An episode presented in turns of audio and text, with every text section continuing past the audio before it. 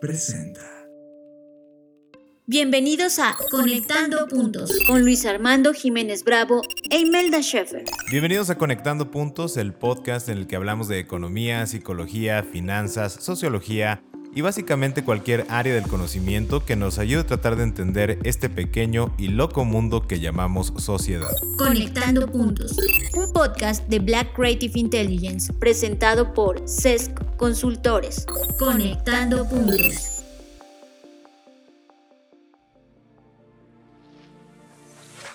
Bienvenidos queridos amigos y podescuchas a este nuevo episodio de Conectando Puntos. Como siempre me acompaña la genial Imelda Schaeffer. ¿Cómo estás Imelda? Y háblanos un poquito de este episodio por favor. Muy bien, muchas gracias.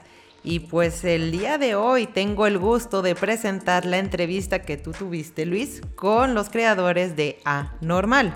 Fue un gusto escucharlos ya que hablan tanto del trabajo de colaboración entre diferentes perfiles dentro de un mismo proyecto, hablan también de la falta de apoyo a los escritores y de todo lo que engloba la conversación de cuándo es uno considerado un escritor. No quiero hacer mucho spoiler, pero hubo una frase que se mencionó que me agradó mucho, la cual fue, algo digno de contarse es digno de publicarse. La entrevista me dio una nueva visión entre la relación o el puente de comunicación entre el escritor y el lector. Y tal vez algunos de ustedes se motivarán a compartir algo a través de la escritura después de escuchar esta amena plática. Y sin más preámbulos, vamos a empezar con esta sección de Los consultores comparten con Luis y el equipo de A Normal. Y también sabrán por qué lo estoy diciendo de esta manera. Disfruten. Los consultores comparten entrevistas, reflexiones y desahogos en Conectando Puntos.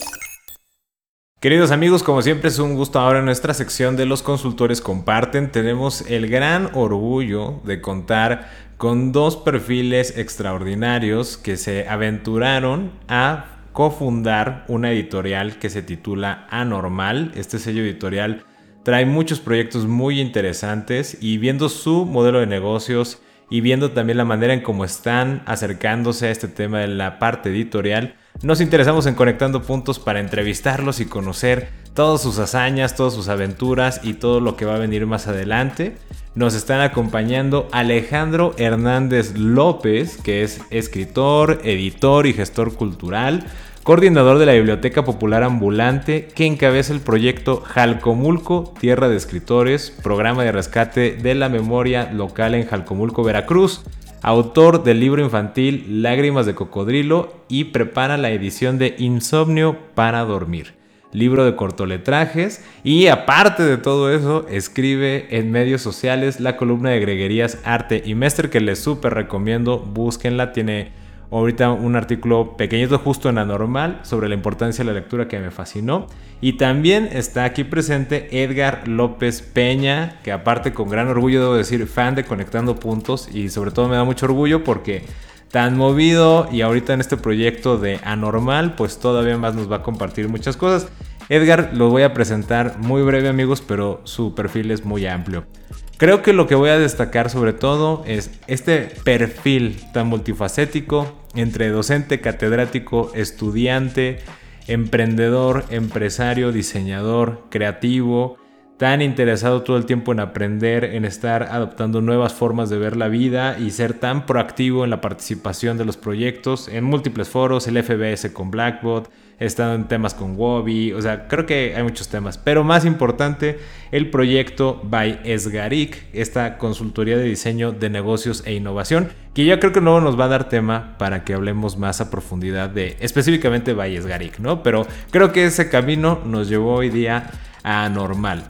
Pues es un gusto tenerlos aquí presentes, tanto Edgar como Alex, y pues, ¿cómo están? A ver, habla un poquito, Edgar, ¿cómo estás?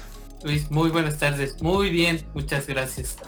Aquí, este, pues, en primero agradecerte a ti, Luis, y a Imelda el tiempo este, que nos están brindando.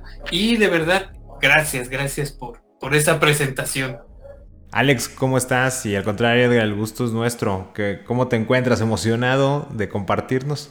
Emocionado, digo, emocionado por, por el, recibimiento, ¿no? Por esto que, que de pronto hasta, hasta uno ni sabe qué hace, qué hace cosas, ¿no? Nada más las haces y, y, de pronto no te detienes, ¿no? Eso es, eso es algo que, ocurre y bueno, cuando estas entrevistas dan chance de poder replicar y llevar un poco más allá lo que hacemos, a mí me fascina, ¿no? Y me pone, pues, digo, es un honor, ¿no? Que, que por ahí uno ande eh, en este mundillo de la literatura.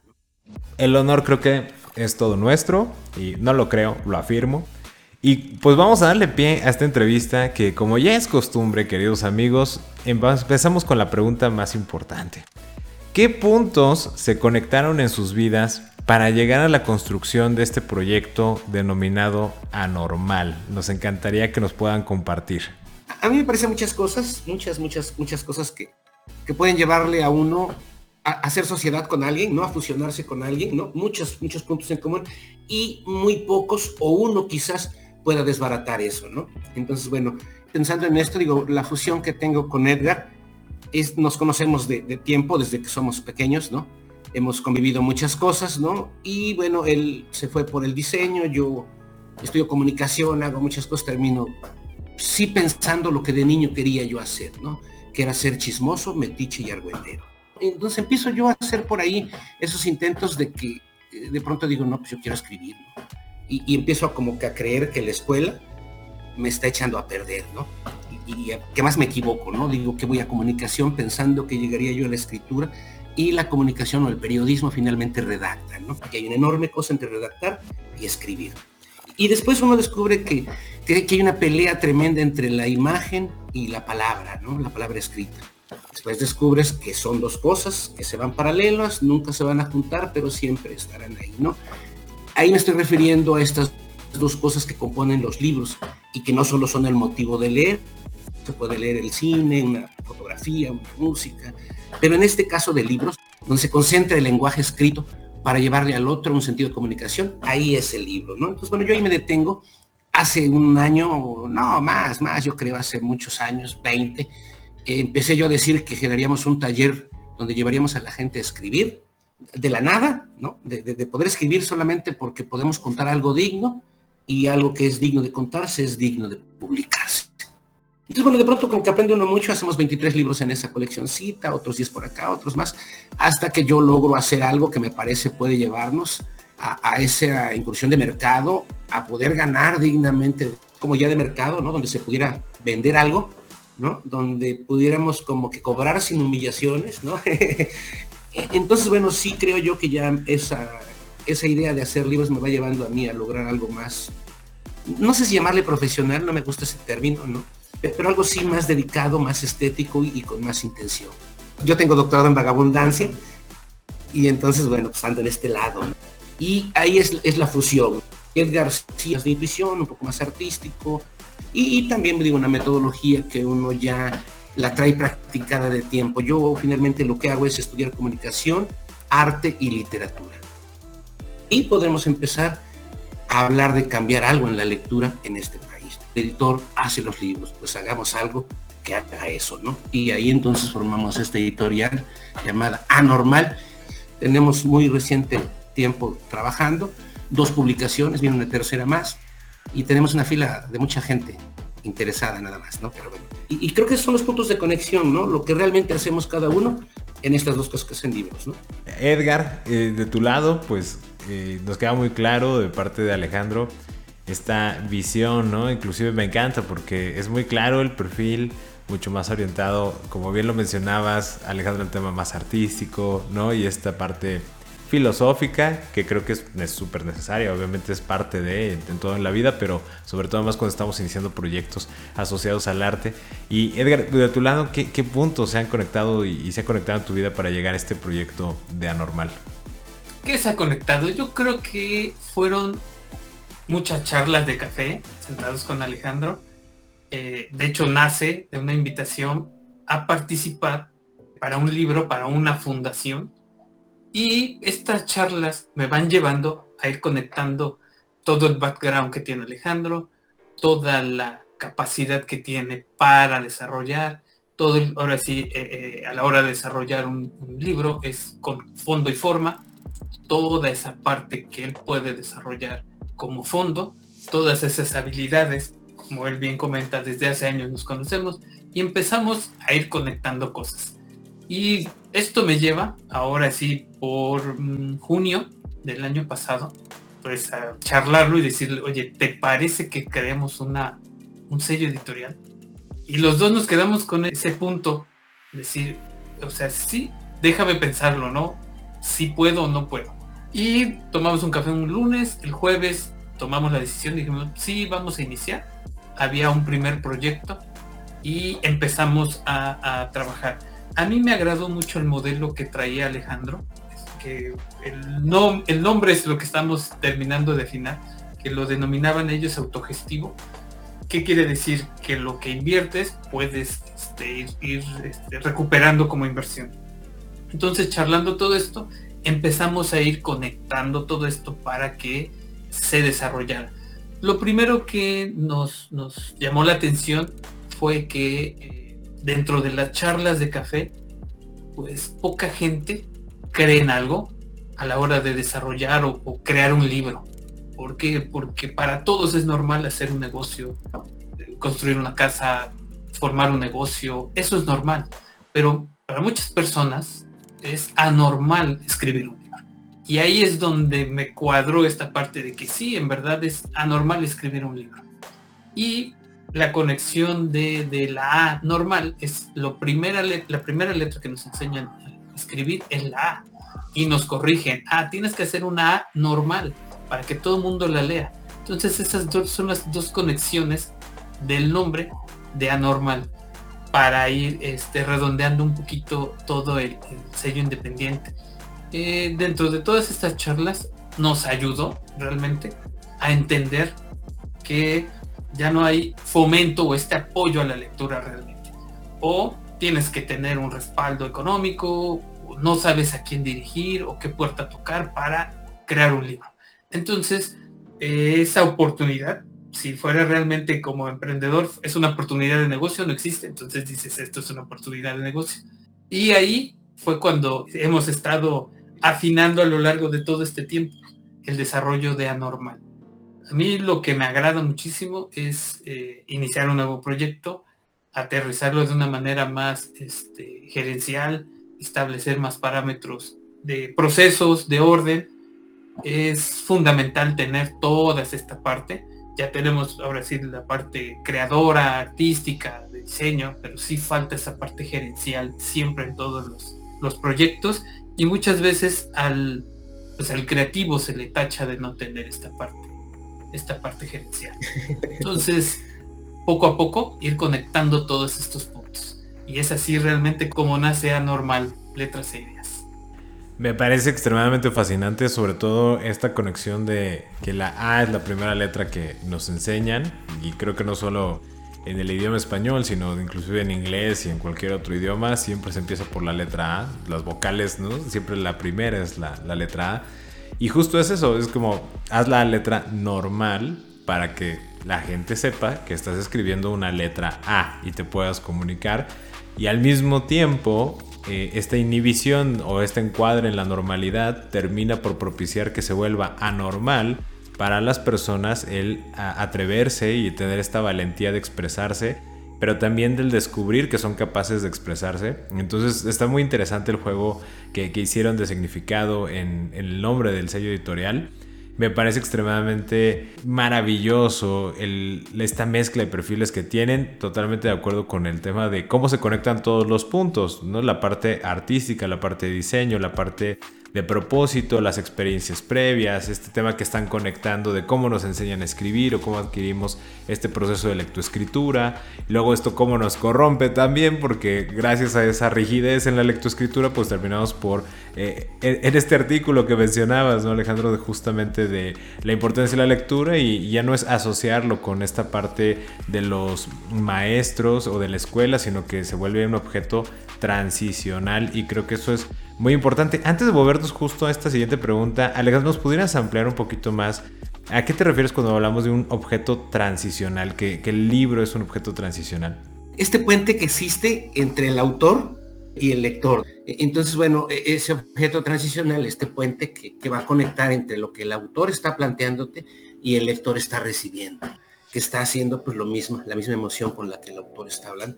Ese puente quizás sea una muy buena conexión que nos lleva a la idea de, experimentar, a la idea de sentir, a la idea de que nos va a llevar a, este principio básico que aprender a leer no solamente es que, lo hagas, digas que entendiste y puedas hacer un resumen en los siguientes 10 minutos con un título. Como solía ser la primaria, Yo creo que que, no es así, ¿no? E, entonces, bueno, a eso me refiero, a poderle quitar al libro dos términos, ¿no? Didáctico y pedagógico. Pero bueno, pues tenemos esas dos cosas, eh, llegamos a creer que el libro nos va a permitir escribir bien, aprender las letras, muchas cosas, y quizás no es esa la, real función de un libro. Sí creo que sea, pues llevarnos a imaginar, por ejemplo, ¿no? E imaginar, pues es algo eh, que todos parece que hacemos, pero que también es muy fácil confundir con el invento. Creo que con esto que, y valoro enormemente esta respuesta porque nos lleva, creo que a nuestra siguiente pregunta o la conecta muy bien. Desde esta concepción que existe alrededor del libro y que ya mencionabas también, Edgar, de la visión de si se vuelve anormal para la mayoría de las personas, por ahí te compartió una estadística de es ínfima la, la cantidad de personas que realmente termina diciendo voy a hacer un libro o que de hecho termina ejecutándolo. O sea, es mucha la gente que dice, me encantaría tener un libro. Tan es así que hasta es muy popular esta expresión de, ¿cómo sabes que tu trascendencia en la vida, ¿no? Es tener un hijo, plantar un árbol y escribir un libro. Y a veces es muy común tener hijos, bueno, ahora ya menos, pero era muy común tener hijos, plantar árboles, pues ahora ya es un poco más común, pero escribir un libro sigue siendo esa parte atípica inclusive en la sociedad, lo cual me lleva en este modelo autogestivo que han estado mencionando. En Anormal, ¿cuáles han sido los retos que han vivido en este proyecto y qué han aprendido? Porque en este podcast que buscamos conectar y transmitir esta esencia a todas nuestras podescuchas, eh, emprendedores, empresarios y, bueno, en todas las facetas, ¿no? Inclusive trabajadores y demás, inspirados, filósofos y artistas, pues es muy importante que nos puedan compartir cuáles han sido los principales retos que tienen en mente, que han vivido específicamente con Anormal, inclusive con los mismos autores, y qué han aprendido de estos retos. Bueno, yo creo que son diferentes retos. Uno, puedes decir, es que yo sí puedo arreglar un vehículo o sé de carpintería, pero cuando llegas con un cliente y le dices que yo, nosotros sí sabemos hacer un libro, te dicen, ok, pero un libro lo puede hacer cualquiera. Y eso es uno de los primeros retos. Bueno, ¿cómo le explico que nosotros hacemos un libro, pero con un parámetro totalmente diferente? ¿Y a qué voy con esto?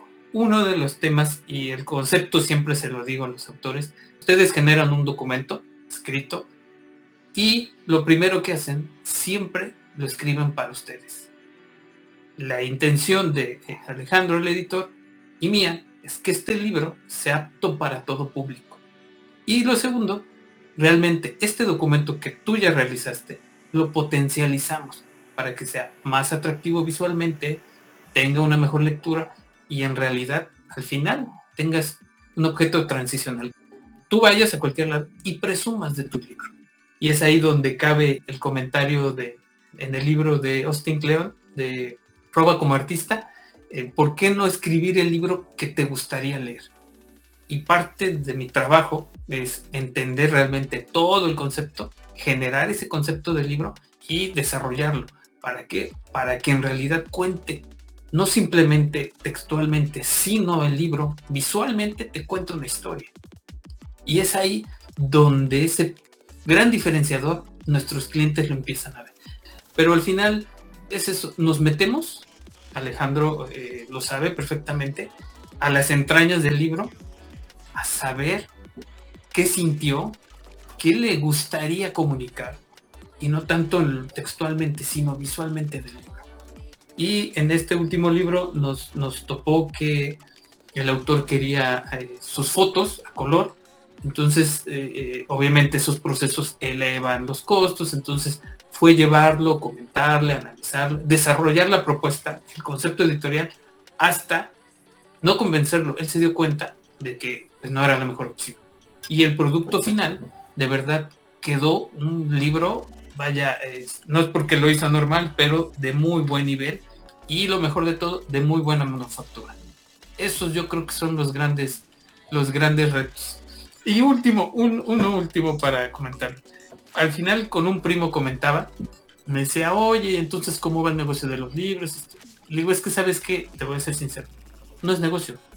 ¿Cómo? Y entonces, no, o sea, la gente quiere hacer un libro porque quiere tener una publicación, quiere trascender, quiere generar un objeto transicional y pues tener ese, ese, background de, de, volver, de tener, de estar en este padrón de escritores, de autores en México y pues tener esta, esta firma, estas presentaciones, esta etapa de rockstar. Pero negocio no es. Entonces quedó así como que, entonces, no, es que ese es el objetivo. Hacer esto, hacer algo que sí tenga un objeto eh, transformacional que tenga un propósito.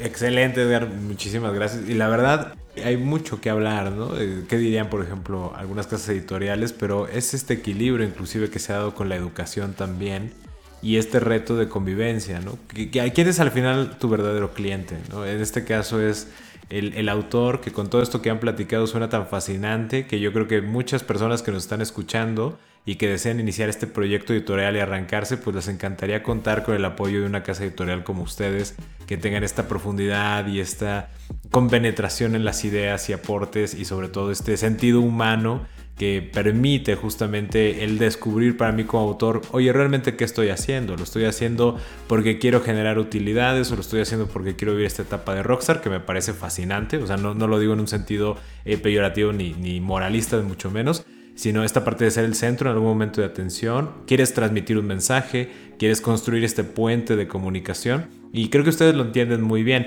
Y ahí Alejandro, ¿qué, nos quisieras compartir desde tu perspectiva los retos que, se han vivido con este proyecto y, que puedas compartir con la audiencia tus aprendizajes?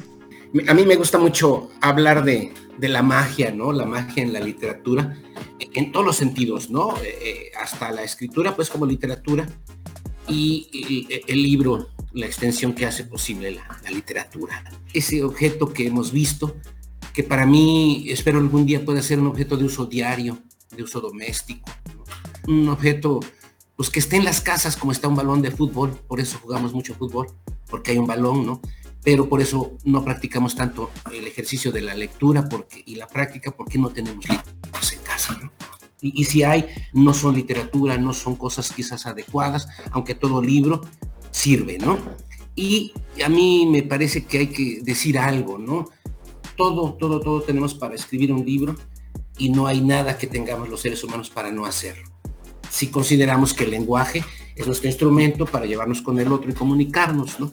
Y la literatura no tiene otra función más que esa, ¿no? Entonces, a mí me parece que todos, todos tenemos algo que contar y tenemos una historia que nos lleva pues a, esta idea de querérsela contar a los demás, ¿no? Parece como que es un sueño muy difícil de cumplir, pero es un sueño.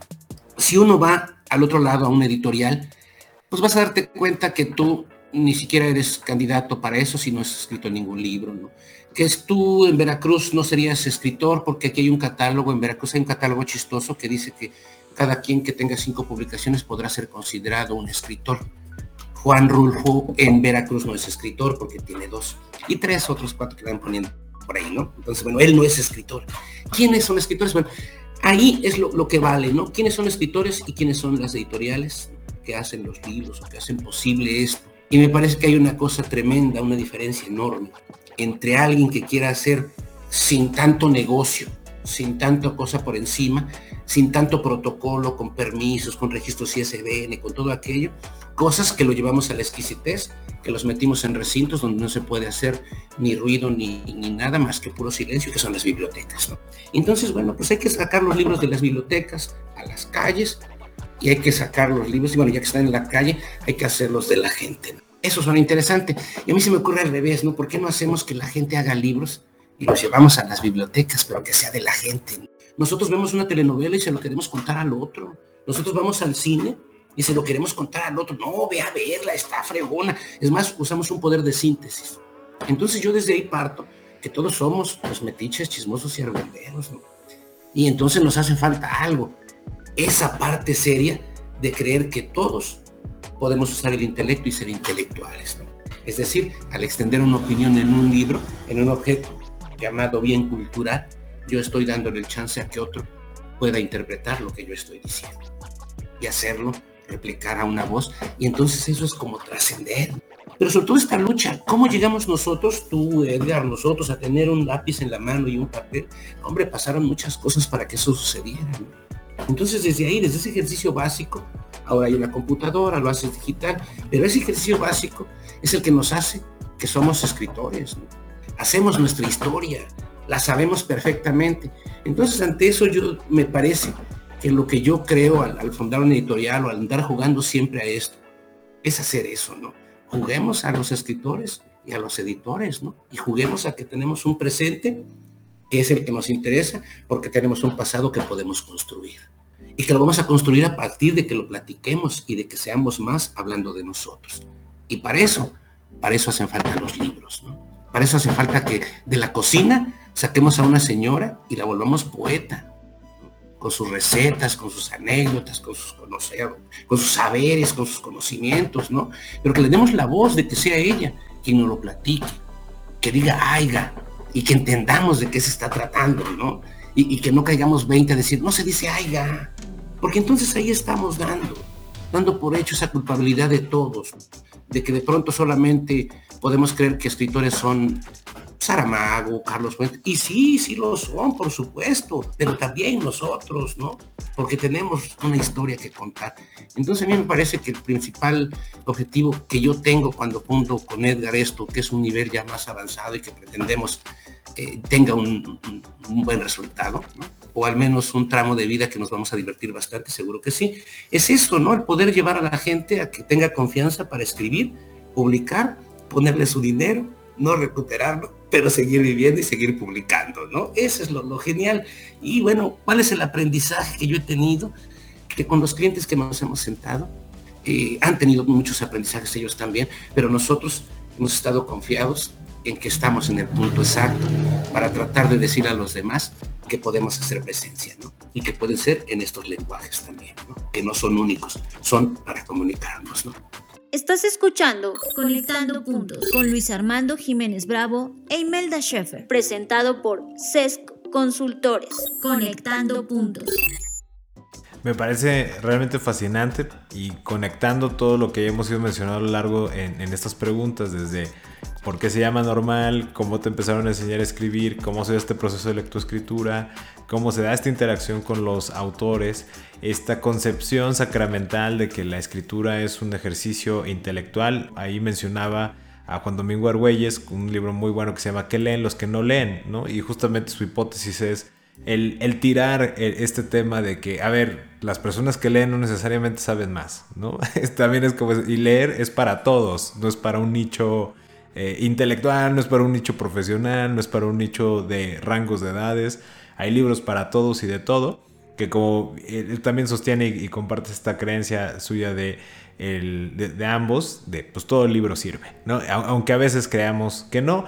definitivamente el, el verlos como herramientas, bienes culturales que bien mencionan, que nos permiten conectarnos en momentos diferentes del tiempo, en contextos distintos y con algunos diciendo aiga y otros diciendo así no se dice y otros diciendo haya, pero que existe este medio que nos une a todos, ya sea para corregir, ya sea para decirlo como yo lo aprendí a decir o como creo que se tiene que decir, pero al final del día comenzamos a crear cultura y a, generar esta interacción. Que Edgar, perdón, antes de, movernos a nuestra siguiente pregunta, pero querías este, abonar más. Sí, fíjate que el día de la presentación precisamente de, Alejandro Hernández Aguilar es un libro de un viaje en moto, de un contexto de un motociclista. En la presentación llegó una, estaba una niña de alrededor de entre 8 o 10 años.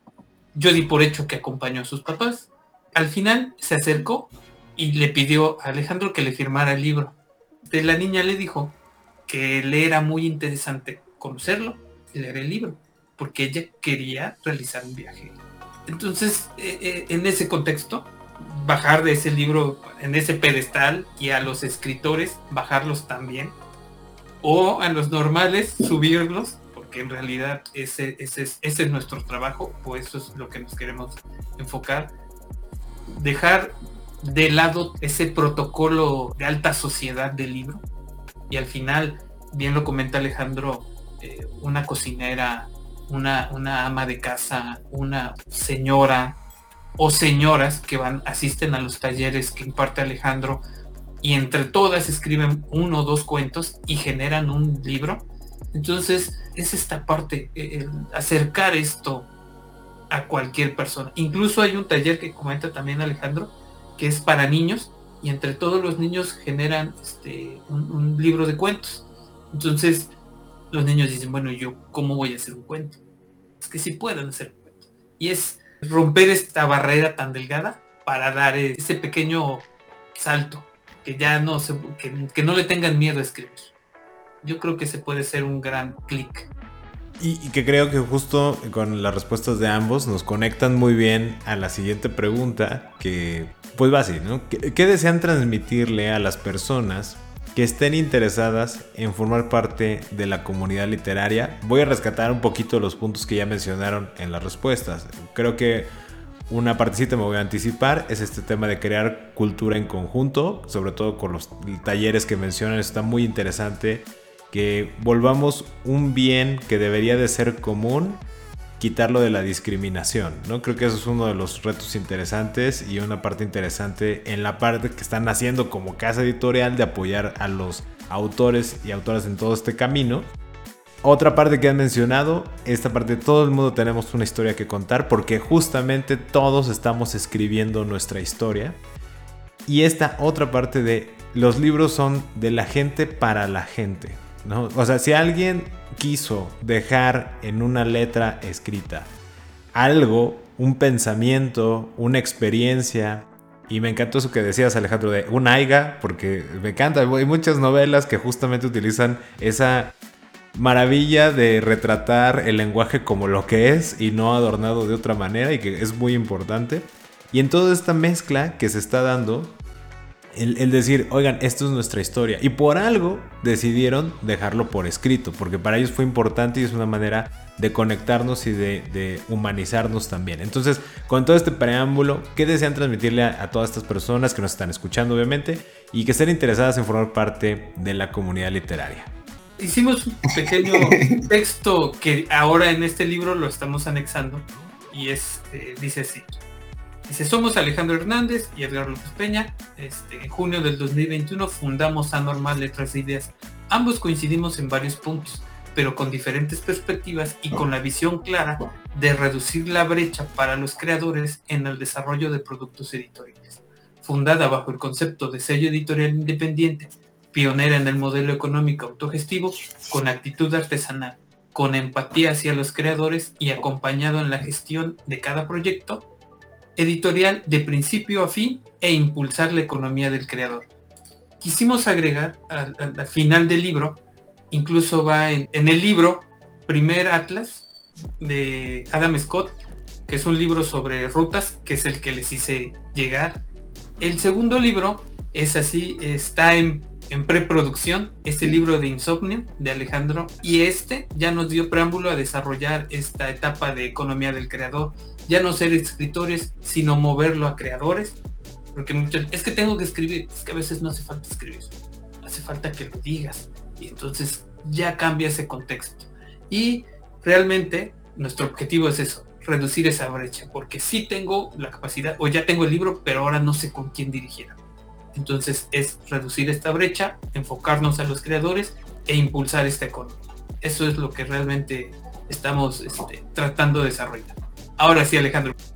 Me parece que cuando alguien se acerca a decir, oigan, yo escribo, hombre, debemos entonces a partir de ahí, quien sea, y si es un joven mayormente, darle una atención especial, ¿no? ¿Por qué? Porque ahí está la intención de que las cosas cambien en la escritura. En la escritura somos nosotros mismos. Es un acto volitivo, ¿no? Es un acto que tiene que ver con el ejercicio diario, con el acto del análisis, la reflexión, pero sobre todo de andar como un cazador con una lupa o con un ojo abierto para cachar afuera lo que hay que ver. Y lo que a veces menos hay que ver es la realidad, ¿no? La realidad es lo menos que vemos cuando, queremos pretender esto, ¿no? O vemos la realidad, las realidades que tiene la realidad, ¿no? Las otras realidades. Entonces, bueno, en ese sentido a mí me ha parecido siempre genial llevar a alguien a que se dé cuenta que puede escribir, que es decir, puede recrear su cotidianidad y más si se lleva a un objeto, como sería un libro, que puede ser un libro objeto, un libro no, no convencional como los que conocemos, ni tampoco de miles de pesos, ¿no? Pero sí un compendio que junte la opinión de alguien. Eso es lo que me agrada mucho, que la gente se dé cuenta, pues que puede hacerlo, ¿no? Que puede hacerlo aún siendo zapatero y no un filósofo impresionante, egresado de algunas cosas, que puede ser un panadero que ha pasado durante más de 50 años haciendo pan. Eso nos demuestra que hay libros largos, chicos, anchos, delgados, negros, rojos, verdes, grandes. Hay libros de todos lados, para todas las edades, para todos los tipos, para todas las cosas, hay un libro. Y quizás nosotros, en la medida que hagamos proyectos como estos, donde invitemos a la gente a quizás recrear su cotidianidad, entonces nos estaremos dando cuenta de quiénes somos y cambiando, cambiando la forma en la que percibimos las formas de mirar la vida. Me encanta, me encanta, creo que en, ambas partes, qué mensaje tan, tan hermoso, porque algo que nos queda muy claro entonces es el hecho de hay que escribir. Digo, para decirlo muy, muy simple. Digo, ustedes lo dijeron maravillosamente y me encanta. Yo me quedo más con su versión. Escribir es la neta. Eh, eso me sentí como en los memes, ¿no? pero Luis, no puedes decir nada más eso. Y entonces llega Alejandro y dice, no, escribir es la neta. Y eso es como, es lo que se queda. y, es lo que se va a quedar para la posteridad y, y la trascendencia que bien mencionan. Que eso me fascina. Ahora hace mucho sentido y nada más quiero conectar previa a nuestra última pregunta, que valora enormemente el tiempo que nos han dedicado. Pero justamente el, hace mucho sentido el por qué el modelo autogestivo en este modelo editorial. Porque justamente esta autogestión también ya pudiéramos comenzar a inferir que si va de la mano del sello editorial anormal que está buscando que todas las personas tengan este valor y sobre todo este reconocimiento y conciencia de su historia, de su cotidianidad, de su realidad, o como bien decías Alejandro, la realidad de realidades o las realidades de la realidad, y entonces se animen a escribirla, pues también esta promoción, publicación, diseño, intervención de la obra, o sea, toda esta construcción y creación, como bien mencionabas Edgar, porque ya no eres solo un autor, sino que eres un creador, porque ya no nada más pusiste las palabras, sino que te involucras en la imagen, en el concepto, en el cómo se va a comunicar, dónde quieres estar y que eso permita que una niña se interese en hacer un viaje en moto hasta Argentina, en Ushuaia, si mal no recuerdo, en Sueño de dos ruedas se llama, el libro, por si lo quieren buscar también amigos, creo que está ahorita en preventa. Bueno, en la línea del tiempo que escuchan esto, como bien dice por ahí John Black y Fernanda Rocha de Blackbot, eh, está en preventa ahorita Sueño de dos ruedas. Pero bueno, todo esto nos lleva y entonces hace mucho sentido que ustedes estén siendo tan congruentes de ser un sello editorial que con toda esta línea de propósito e intención también estés orientando al autor a que sea el creador y el, y el gestor de la creación en la cual se está comprometiendo. Y creo que hace mucho sentido. No sé si por ahí alguno de los dos nos quiera profundizar un poquito más en esto.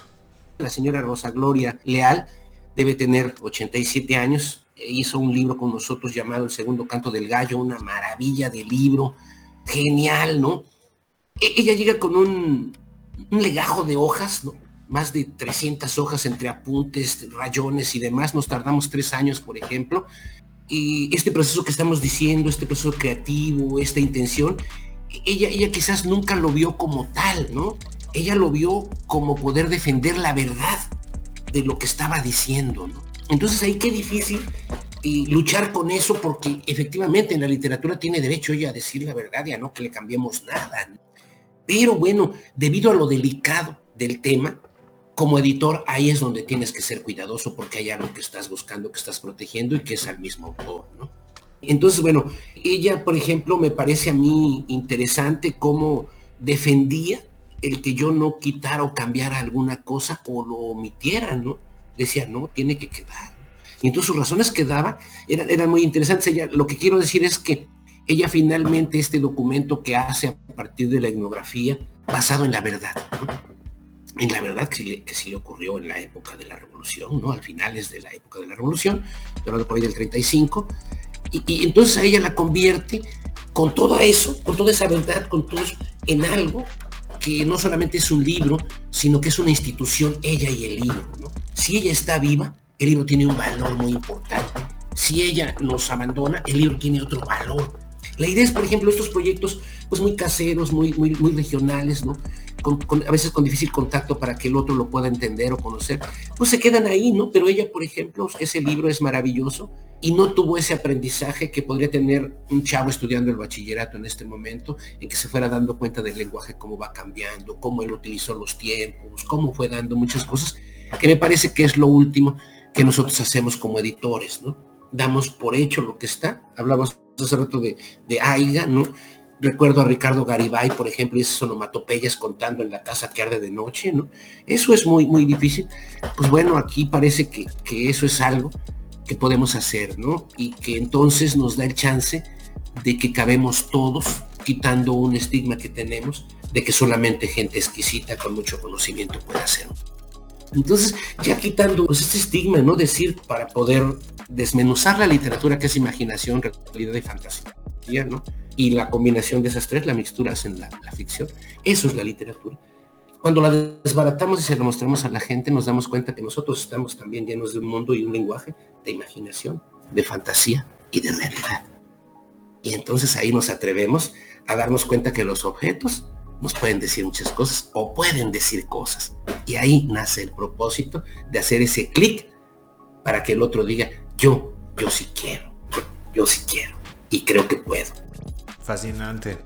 Edgar, no sé si quieras abonar la respuesta.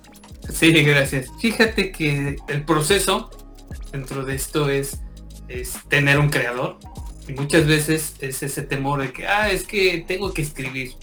A veces no es necesario tener esa habilidad o hay otros métodos, procesos para desarrollar esto. Pero sí, eh, algo que es eh, interesante en todo esto es que el mismo creador conoce, platica, defiende, comenta a lo largo de nuestras sesiones. Él va conociendo el proceso de su libro, literal, por qué tomamos esas decisiones, qué, eh, en qué basamos esas decisiones y él lo va entendiendo perfectamente. No es algo que no lo llevamos y ve aquí está El siguiente proceso es que ya lo volvemos este, rockstar y dentro de eso rockstar cae ese término en que pues no todos se imaginan esa etapa de los 15 minutos, dijera este Warhol, 15 minutos de fama, que ya conlleva muchas cosas, tomarse fotos, eh, entrevistar, contestar preguntas, que conlleva algo que pocas veces estamos rodeados en mis de eso. Y al final lo volvemos también, yo creo que dos cosas, relacionista público, porque ya empieza a interactuar, a vender, a hacer transacciones, todo esto para pagar su, o vender su libro. Y lo más lo hacemos vendedor de su propio. Entonces, el plan es eh, este círculo completo de que al final todos los creativos en este contexto freelance hacen de todo y en realidad este creador entra a todos los espectros, conoce de todo un poquito, conoce todo el costo, conoce la imprenta, charla con la imprenta, habla con ellos, habla con nosotros, se sienta en el café, lo presentamos con el dueño del café, eh, el dueño del café conoce los libros, luego platicamos con él. Entonces, no es simplemente ven, siéntate, platicamos y te vas, sino es realmente un proceso que, que se vuelve después de hablamos entre cuatro y seis meses, dependiendo de la complejidad del texto.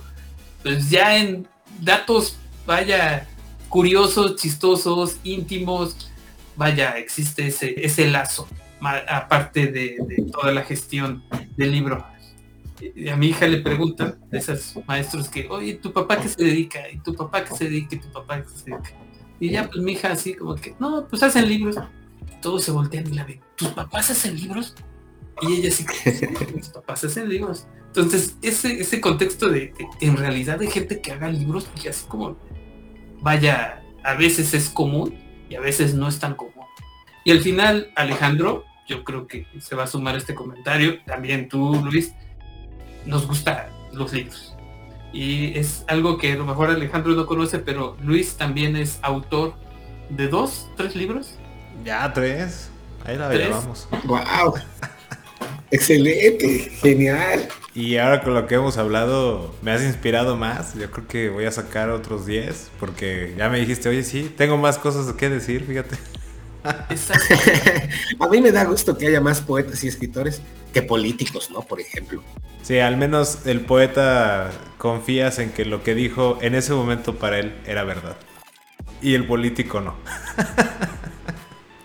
Oigan, que hablando de esta parte y para ir cerrando esta entrevista que creo que es valiosísima, cada, cada segundo y cada minuto y cada respuesta es dedicarle un buen tiempo a, a volverle a escuchar y reflexionar e interiorizar y creo que es muy congruente porque creo que así también son los libros, ¿no? Eh, esos libros que no son de que, ah, ya lo leí, ¿no? O sea, estos devoradores de libros de, lo hice página primera, página última, sino es dedicarle su justa medida a esta expresión del pensamiento de cada autor para que cumpla ese objetivo de objeto transicional que, mencionaba Alejandro y que han hecho tanto hincapié, es digerirlo y creo que también esta entrevista es, es de digerirla, es de, a ver, voy a pausarla, voy a reflexionarla y voy a regresar y voy a darles esta última pregunta que me encantaría conocer su respuesta. Ya por ahí Alejandro estaba adelantando, porque ya estaba preparando el hilo para, para esta respuesta. ¿no? Eh, nos fuiste dando como puntitos aislados, que esos son como las migas de pan. Y ahorita las personas van a decir, ah, ya entendí por qué. Tienes razón, ¿no? Iba a conectar los puntos de, desde el inicio. ¿En qué momento nos podemos considerar escritores? nada más poquito contexto, ¿no? Reconectando un poco hablábamos de anormal, proceso de lectoescritura, toda esta aventura, el valor de escribir, la importancia de escribir y contar la historia. Y básicamente el mensaje de que escribir es para todos y de todos y debería ser un ejercicio comunal, porque también comunalmente podemos escribir. Entonces, ¿en qué momento nos podemos ya considerar escritores? bueno, yo, yo respondo, pienso en dos cosas a los talleres, ¿no? Taller portátil de cuento que es para niños, taller experimental de escritura, el taller de escritura creativa, todos los que damos finalmente son para que llevar a la gente a escribir y publicar, ¿no? Esa es la idea de nosotros, hacer un taller de ciclo completo, aunque sea una publicacióncita en fotocopias y demás, pero logramos algo, ¿no? Ahí lo importante es que tú, a partir del taller, te asumas como escritor. Nosotros llegamos y decimos, bueno, a ver, vamos a un taller de escritores, y tú en esa primera sesión yo te voy a pedir que escribas algo y lo vas a escribir. Y a partir de ahí decimos, bueno, pues es el taller de escritores. En Jalcomulco, que es un poblado cerca de Jalapa, un lugar maravilloso, turístico, de un río impresionante, con rápidos y todo lo que tiene que ver la aventura. Pues bueno, ahora nosotros llegamos a Jalcomulco y decimos que es Jalcomulco tierra de escritores. Es decir, todos a partir de ya considerados escritores. Eh, la propuesta es grande, hay que lograrla y, bueno, ese sentido es el que yo digo, pues que nos la vamos a creer para que entonces sí yo empiece a hacer esos ejercicios de escritor, a tener mi diario, a tener mi apunte, a considerar, a creer y a saber que escribir es un acto de mucha responsabilidad. Por lo tanto, ahí es donde se gana. Yo me vuelvo escritor desde que realmente tenga esa condición de que es un acto de mucha responsabilidad escribir. Y bueno, pero, ¿quién lo hace realmente? ¿Quién es realmente escritor o quiénes son aquellos? Digo, Carlos Fuentes, Saramago, eh, muchos pueden decir muchas cosas. A mí me parece que uno, por ejemplo, yo sí recuerdo eh, de niño haber eh, dicho, ay, te caíste Alejandro del montón de piedras y yo decía, este, no, no, no, yo así me bajo. Ay, qué mentiroso. No, no, ahí estabas alterando la realidad, estabas cambiando las cosas, ¿no? Y creo que eso que dices, un rato los objetos te empiezan a decir cosas, tú quieres algo te dice, y no te das cuenta, es como la adolescencia, ¿no? Yo creo que uno sí se da cuenta cuando quiere ser odontólogo, policía, antropólogo, arqueólogo o diseñador, pero no te das cuenta cuando, cuando eres escritor, cuando quieres ser escritor, es como la adolescencia, ¿no? no sabes en qué momento surgió. Uno que ya ha llegado a la publicación, uno que tiene un método aprendido solo o a partir de un manual, lo que quieras, pero el escritor finalmente es el oficio con más empíricos por kilómetro cuadrado. Ya hoy hay escuelas, hoy sí hay escuelas para ir a escribir, había diplomados, había cosas para hacer análisis en literatura, pero bueno, ahora ya hay escuelas de escritores que dicen esto. Yo egresé de la SOGEN y bueno, pues es un proceso muy grande en el que te llevas ahí eh, en la lectura. Entonces, bueno, uno también a partir de ser lector, es la herramienta, esa es la clave. Primero lector y después escritor primero lector y después escritor. Creo que es ahí el, momento, pero debemos llamarnos escritores a partir de que hacemos ese ejercicio con un lápiz en una hoja de papel y recreamos la cotidianidad. Eso ya nos está llevando a algo en este largo proceso, que después adquirimos estilo, adquirimos todo, pero me gusta iniciar los talleres diciendo algo. Todos los que venimos al taller a querer escribir, vamos a partir de ahora a entender algo. Todos somos escritores, aunque muchas veces intentemos demostrar lo contrario. Todos le hemos escrito una carta a alguien, mm, ya hoy se hace estilo de manera diferente, pero en esa idea de escribirle a alguien, de pensarlo, de sentirlo para escribirle, lo hemos hecho. Y no solamente a alguien, a algo, a un objeto, a una ilusión, a un sueño. Entonces sí somos eso que decimos, ¿no? Todos, todos somos escritores hasta que intentemos demostrar lo contrario. Y parece que el otro de junto dice, si eres escritor, a ver, enséñame tus libros, a ver, quiero que hablen de ti, a ver, quiero que estés allá y que hables en las ferias. Y, y, bueno, no creo que sea eso el objetivo de ser escritores para reconocernos y reconocer nuestra historia local. Pero sí es necesario para saber quiénes somos y hay mucha gente también ya llevando a través de esas plataformas, Amazon, demás, muchas cosas a la escritura. Yo creo que ya estamos en algo donde el semillero hay por muchos lados, ¿no?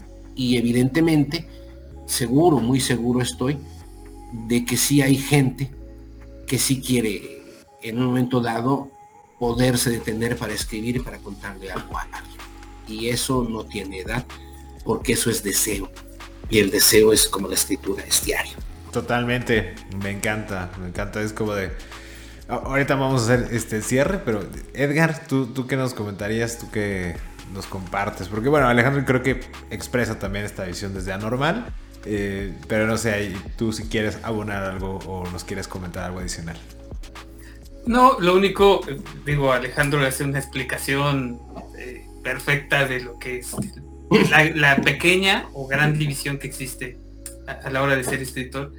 Yo lo único que recalco es sí, es eso realmente, y, y que realmente, como él lo maneja, a la hora que ya te etiqueta, ese famoso tag, ah, es que ustedes ya son escritores y nunca escrito, ya es ponerte esa camiseta, creerlo y sentirlo, ¿no? Yo creo que ese también puede ser un gran, un gran motivador. Y al final, yo sumo este, nada más que se vuelven creadores y que no se bajen de ese riel, continúen siendo creadores, simplemente eso.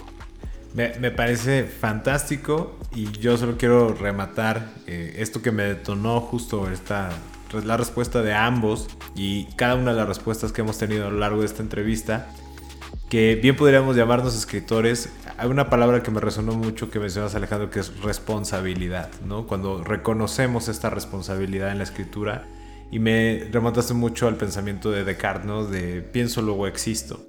Y entonces como decir, uno es escritor cuando reconoces que si piensas existes, pero lo que hace un escritor escritor es que decides existir a través de la palabra escrita, ¿no? Entonces, sí pienso, pero aparte decido y reconozco existir a través de la palabra escrita y eso me permite reconocer la responsabilidad, o sea que voy a responder de aquello que yo ya escribí y creo que es fascinante, ¿no? es, maravilloso el, verlo de esa manera o al menos desde mi interpretación me, parece muy, más que romántico, muy preciso, porque es justamente eh, cuando ya le pongo cabeza a, a sentar algo en esa palabra escrita, es porque ya decidí yo existir y manifestarme o plasmarme a través de la palabra escrita y creo que es algo extraordinario que como bien dicen con su excelente labor en la normal, muchas personas más, muchas de las personas que nos escuchan seguramente van a reconocer ese espíritu poderoso y esa decisión de existir a través de la palabra escrita.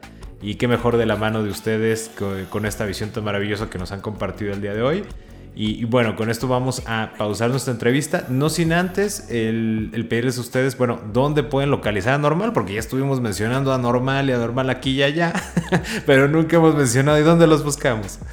Quiero agregar algo, no sé si... Adelante, por favor. Solo algo para lo que tú decías, que era esto, ¿qué es lo que hace que, que un texto sea literario y cómo se distingue de lo que no es literario, ¿no? Esa es una pregunta que todo el mundo se hace cuando te asumes escritor, ¿no? Y, bueno, pues este, en una siguiente entrevista lo charlamos, ¿no? Pero, pero la filosofía ya nos ha dado la respuesta, dicen los académicos, ¿no? La realidad en sí, pues es inconocible. Solo conocemos los fenómenos, las sensaciones se convierten como en intuiciones eh, al entrar en las formas de nuestra sensibilidad. Entonces, bueno, la intuición es algo que, que va más allá de lo que académicamente, de lo que metodológicamente podamos entender. ¿no? Por eso decía yo, es tan válido que el panadero sin instrucción escolar pueda decirnos algo tan interesante como el biólogo doctorado sobre una especie en extinción. ¿no? Entonces, eso es lo que hace, ¿no? Uno estaría usando la intuición y el otro. Y bueno, ¿qué es lo que hace que algo sea literario y algo no lo sea? Y, bueno, lo veremos en la siguiente, pero ese es lo interesante. Y pues a seguir leyendo, ¿no? Gracias. Muchas gracias Alejandro. Y bueno, pues aprovechando Edgar, que como ya mencionabas, la parte gerencial de Anormal, pues todas las personas que quieren hacer un libro con ustedes, que quieran entrar en este modelo autogestivo de la escritura y en este proceso maravilloso de conocerles, interactuar con ustedes y crear de la mano de ustedes, eh, dirigiéndoles, pues dónde los pueden contactar, dónde pueden entrar en comunicación, ya sea en lo personal o directamente con Anormal. Si nos puedes compartir, por favor. Claro que sí, con gusto. Eh, tenemos Facebook e Instagram. En el Facebook es Anormal, eh, con separado y letras e ideas. Así aparece en Facebook.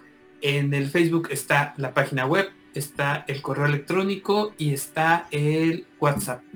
En el Instagram está como anormal junto y ya nada más guiones bajos en lo que sigue, letras e ideas. Igual ahí está vinculado con nuestro WhatsApp y todo. El correo electrónico de Alejandro es alejandro.anormal.com.mx y el de sus servidores es garic anormal.com.mx. Y aparte me encanta cómo haces énfasis en anormal, porque no dices anormal, dices anormal, que son dos cosas muy diferentes y eso, eso que es algo muy bueno. Es ese juego que lo manejamos Alejandro y yo. Y cuando alguien más lo lee, lo lee anormal. O sea, lee junto. Excelente. Pues Nuevamente valoro enormemente su tiempo, todo lo que nos han compartido. Como ya mencionabas Alejandro, ya tendremos espacio para una segunda entrevista donde nos centraremos a estos temas justamente sobre lo que es literario y lo que no. Pero mientras tanto, pues está todo por contarse y escribirse en la historia de A Normal y en todo lo que están construyendo y de todos los escritores que van a llegar con ustedes, que por ahí habrá muchas colaboraciones en el futuro. Nuevamente, muchas gracias por su tiempo y pues vamos a seguir conectando. Esperamos tus mensajes a través de nuestra página de Facebook arroba SESC Consultores. Esto es arroba SESC Consultores. O por correo electrónico a través de nuestra página de internet www.sesc.com.mx. Y queridos escuchas, ya estamos de regreso y Luis, me encantaría que nos compartieras cómo te sentiste después de esta plática con Anormal. Me encantó esta entrevista, Imelda. Me emociona mucho porque únicamente quiero cerrar mencionando estos dos, tres puntos. El primero, que en definitiva el eje para podernos considerar escritores, aparte de la responsabilidad y demás de la idea que vamos a transmitir, es justamente animarnos a retratar la cotidianeidad, que era algo de lo que estábamos mencionando en la entrevista. Dentro de este segundo tema y conectando, el comprender que cuando uno quiere ser escritor no está solo. Va a haber un equipo editorial o inclusive también personas que te pueden apoyar a darle estructura, redacción, acomodo. Y dado que bueno, me ha tocado ya escribir algunas obras y a ti también con el Sherpa de las Finanzas, pues sabemos que es un reto, ¿no? Tienes la idea muy clara del tema de lo que quieres hablar, pero el acomodar las ideas en ocasiones las queremos ser tan perfectas y eso nos traba en el proceso en lugar de comenzar a buscar retratar esa cotidianidad o transmitir ese mensaje.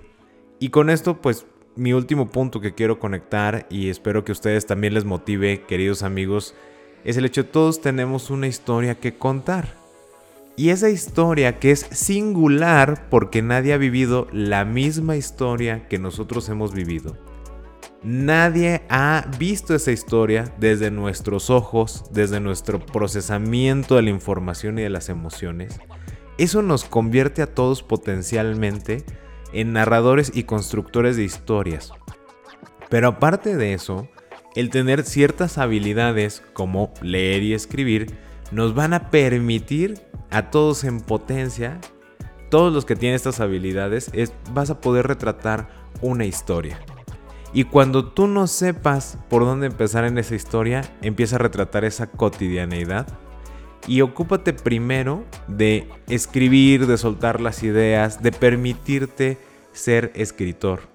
Y luego ya vendrá la parte del acomodo. Creo que para mí eso fue lo más poderoso porque como les decía es, oye, llevamos estos libros escritos, pero pues ya después de todo este tema, creo que me voy a aventar otros 10 porque es muy apasionante, te emociona mucho y espero que ustedes también les emocione, que no es solo el de, ah, tiene que ser el libro súper técnico, la súper investigación. No, el, el simple hecho de que dejemos para la posteridad, para la historia, la cotidianidad que hemos visto y como la estamos viendo y viviendo y la retratemos, ahí hay una historia que contar y todos somos constructores de historias. Eso fue lo que más me dejó Imelda. Muchas gracias Luis por esta última reflexión y los invitamos a que nos comenten, que nos digan qué les pareció, nos encantaría saber de ustedes. Y con esto vamos a pausar nuestra conversación y los esperamos en nuestro siguiente episodio. Yo soy Luis Armando Jiménez Bravo.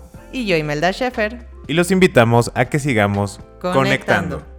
Escuchaste Conectando Puntos con Luis Armando Jiménez Bravo e Imelda Sheffer, presentado por CESC Consultores, un podcast de Black Creative Intelligence. Conectando Puntos.